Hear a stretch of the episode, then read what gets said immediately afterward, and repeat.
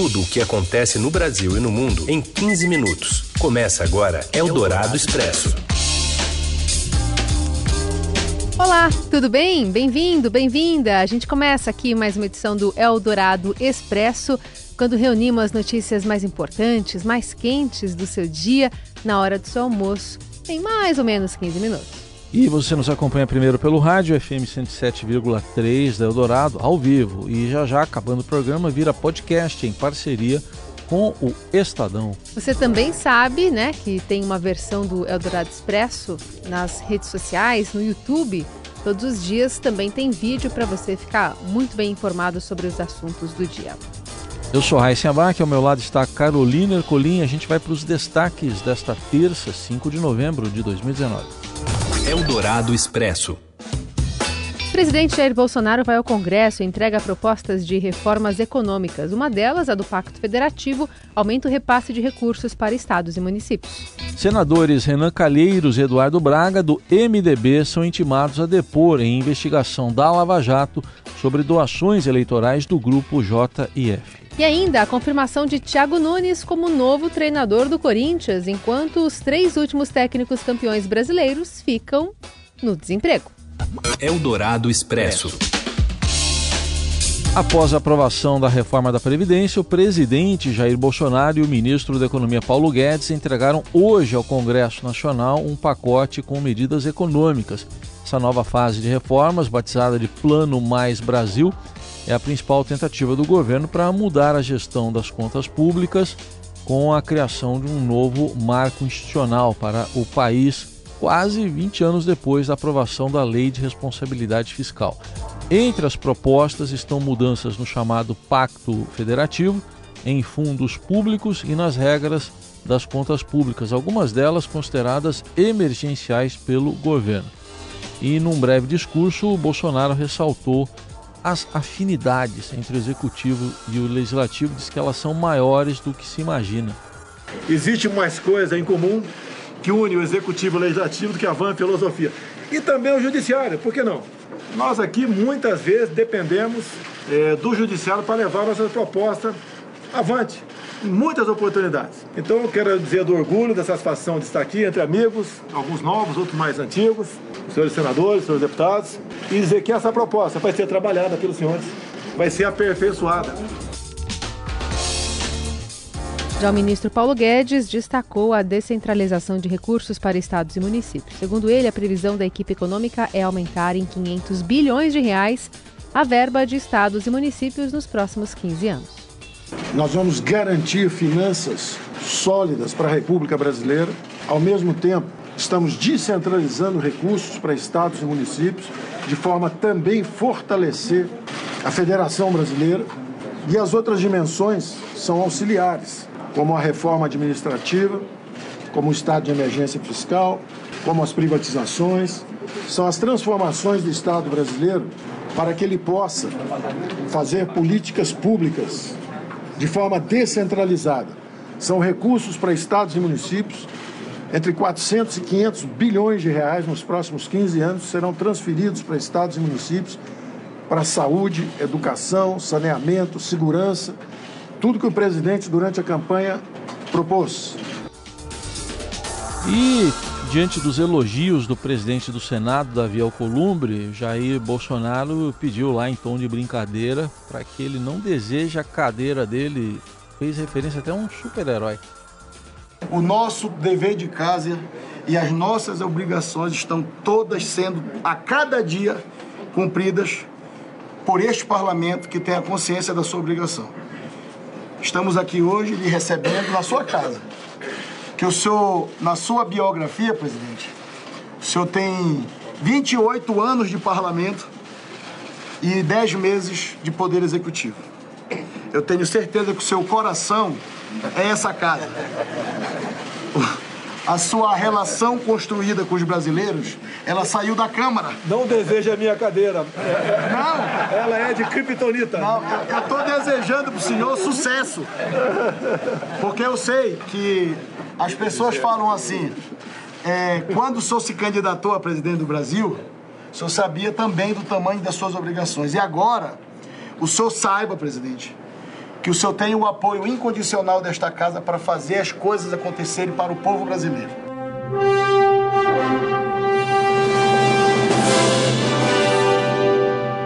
O Kryptonita enfraquece, né, o super-homem, né? É. Não, não rola com ele.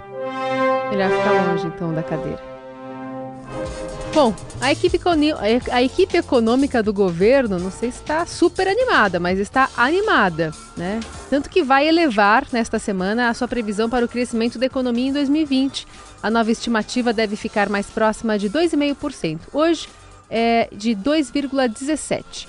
Na avaliação do governo, o setor privado está puxando a retomada do PIB. O estudo do Ministério da Economia mostra que ao final do segundo trimestre, o investimento privado crescia 7%, enquanto o público teve um tombo aí de 14% em relação ao mesmo período de 2018. Eldorado Expresso.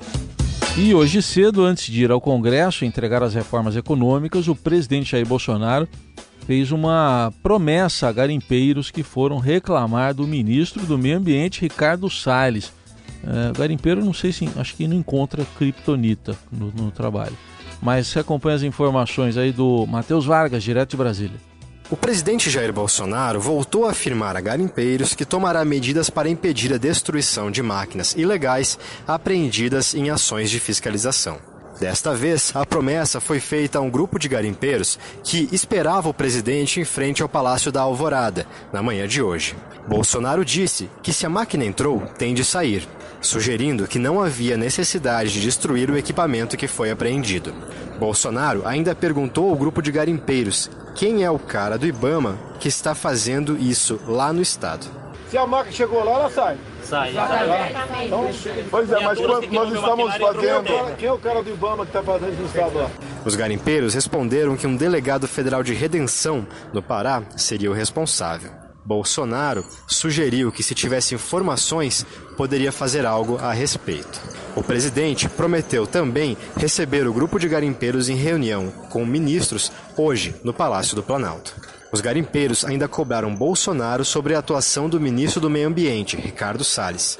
O presidente da Federação Brasileira de Mineração, Gilson Fernandes, que estava em frente ao Palácio do Alvorada, chamou o ministro de ativista. Senhor presidente, o responsável por isso é o ministro Ricardo Salles, porque quando o coronel Silvano Cunha é, estava negociando com a gente para não queimar mais máquinas, só porque ele falou na reunião, repetiu aquilo que o senhor falou, que não iria mais permitir que se tocasse paga, é, é, fogo em máquinas, simplesmente ele foi exonerado.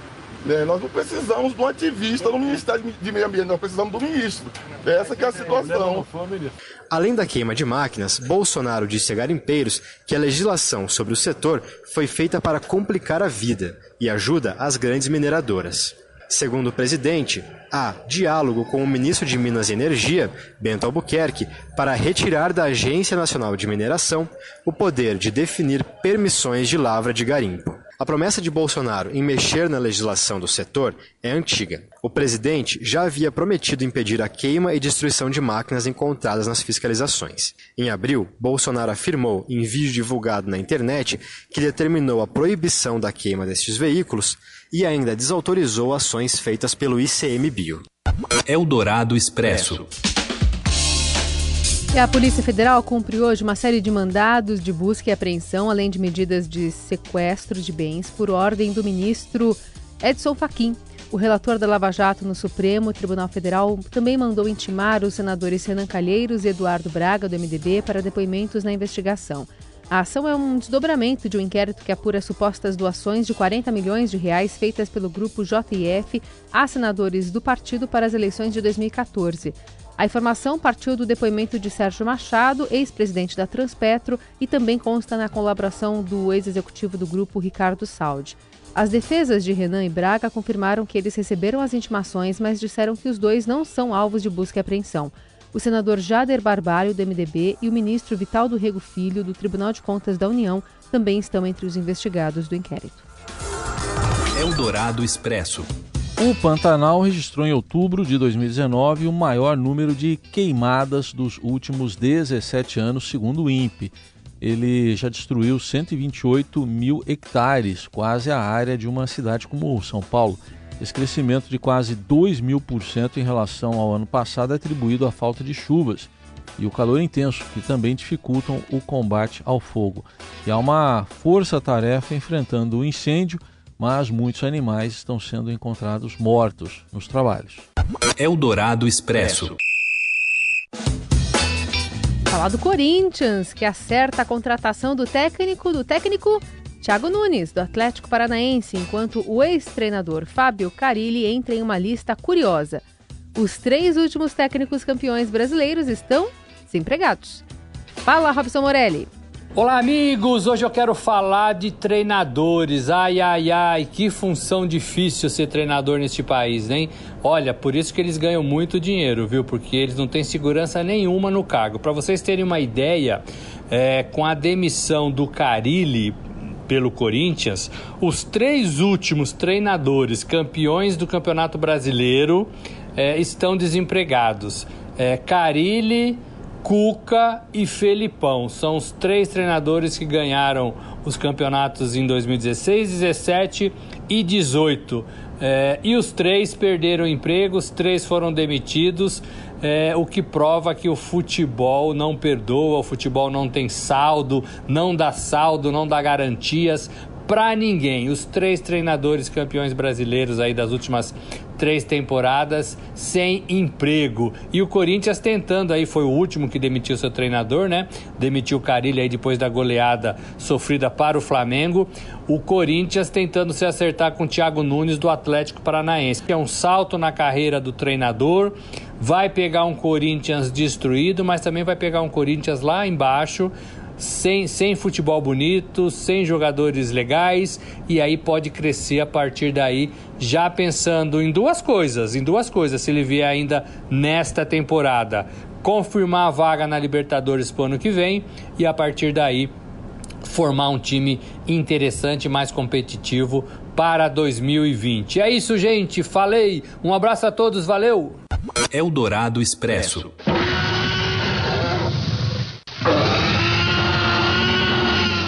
Notícia jurássica agora. Uma vértebra de titanossauro ou um pescoçudo, já ganhou apelido, né? Foi encontrada no Brasil. Foi na zona rural de Uchoa, no interior de São Paulo.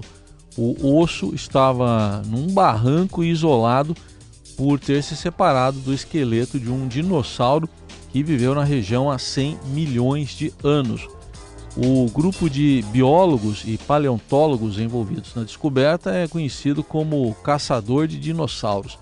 E agora eles conversam com pesquisadores de outros países para entender melhor sobre a espécie. Outros fósseis importantes para a compreensão da pré-história mais remota aí do interior foram achados este ano em Presidente Prudente, também no interior paulista. Eldorado Expresso. E o estúdio de videogames Ninja Theory, que pertence à Microsoft, pôs no ar um projeto de longo prazo no qual, ao fim, planeja oferecer algum tipo de tratamento para doenças me mentais. É, videogame que vai auxiliar no tratamento para doenças mentais. O objetivo é a criação de ambientes virtuais, jogos inclusive, que unidos à tecnologia de vestir cap sejam capazes, né, de primeiro identificar os níveis de medo e ansiedade do jogador para então guiá-lo ao longo de um tratamento. O estúdio é responsável por Hellblade, Senua Sacrifice, um game que retrata uma guerreira celta enquanto ela lida com a ansiedade, depressão e alucinações.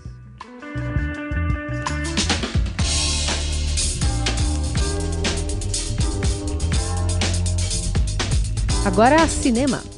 You've known for 24 hours that an unregistered wizard set magical beasts loose in New York. Yes. Quem tava falando de dinossauro agora há pouco, né? Animais Fantásticos, terceiro filme da franquia Animais Fantásticos, derivada do, do, Harry Potter, vai contar uma história passada no Rio de Janeiro. Segundo o site especializado, o Deadline, a produção do longa começa no primeiro semestre de 2020. E outra novidade que encheu os fãs de expectativa, assinatura de Steven Cloves no roteiro. O roteirista vai voltar a trabalhar ao lado de, da J.K. Né, no novo filme do spin-off. Vem mais Animais Fantásticos. E é da mesma autora, né? A J.K. Rowling do do Harry Potter. Enfim, é um filme bastante aguardado e agora rodado também aqui no Rio de Janeiro. Tem animais fantásticos no Rio? Tem animais fantásticos? É. é acho que sim. No Brasil tem peixes inteligentes, né? Que fogem Mas do exuberância, né? Uma oferta grande. É. Vamos ficar por aqui? Vambora. Amanhã a gente volta com mais uma edição do Eldorado Expresso. Até. Tchau, boa terça. Você ouviu Eldorado Expresso tudo o que acontece no Brasil e no mundo em 15 minutos.